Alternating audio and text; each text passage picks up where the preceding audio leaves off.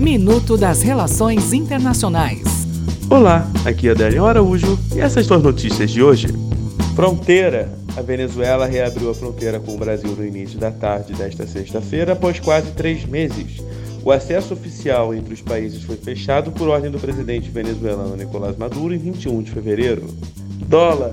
O dólar comercial fechou em queda de 0,17% nesta sexta-feira, a R$ 3,94, após o secretário de Tesouro dos Estados Unidos, Steve Mnuchin, ter aliviado investidores ao afirmar que as negociações comerciais com a China foram concluídas e são construtivas.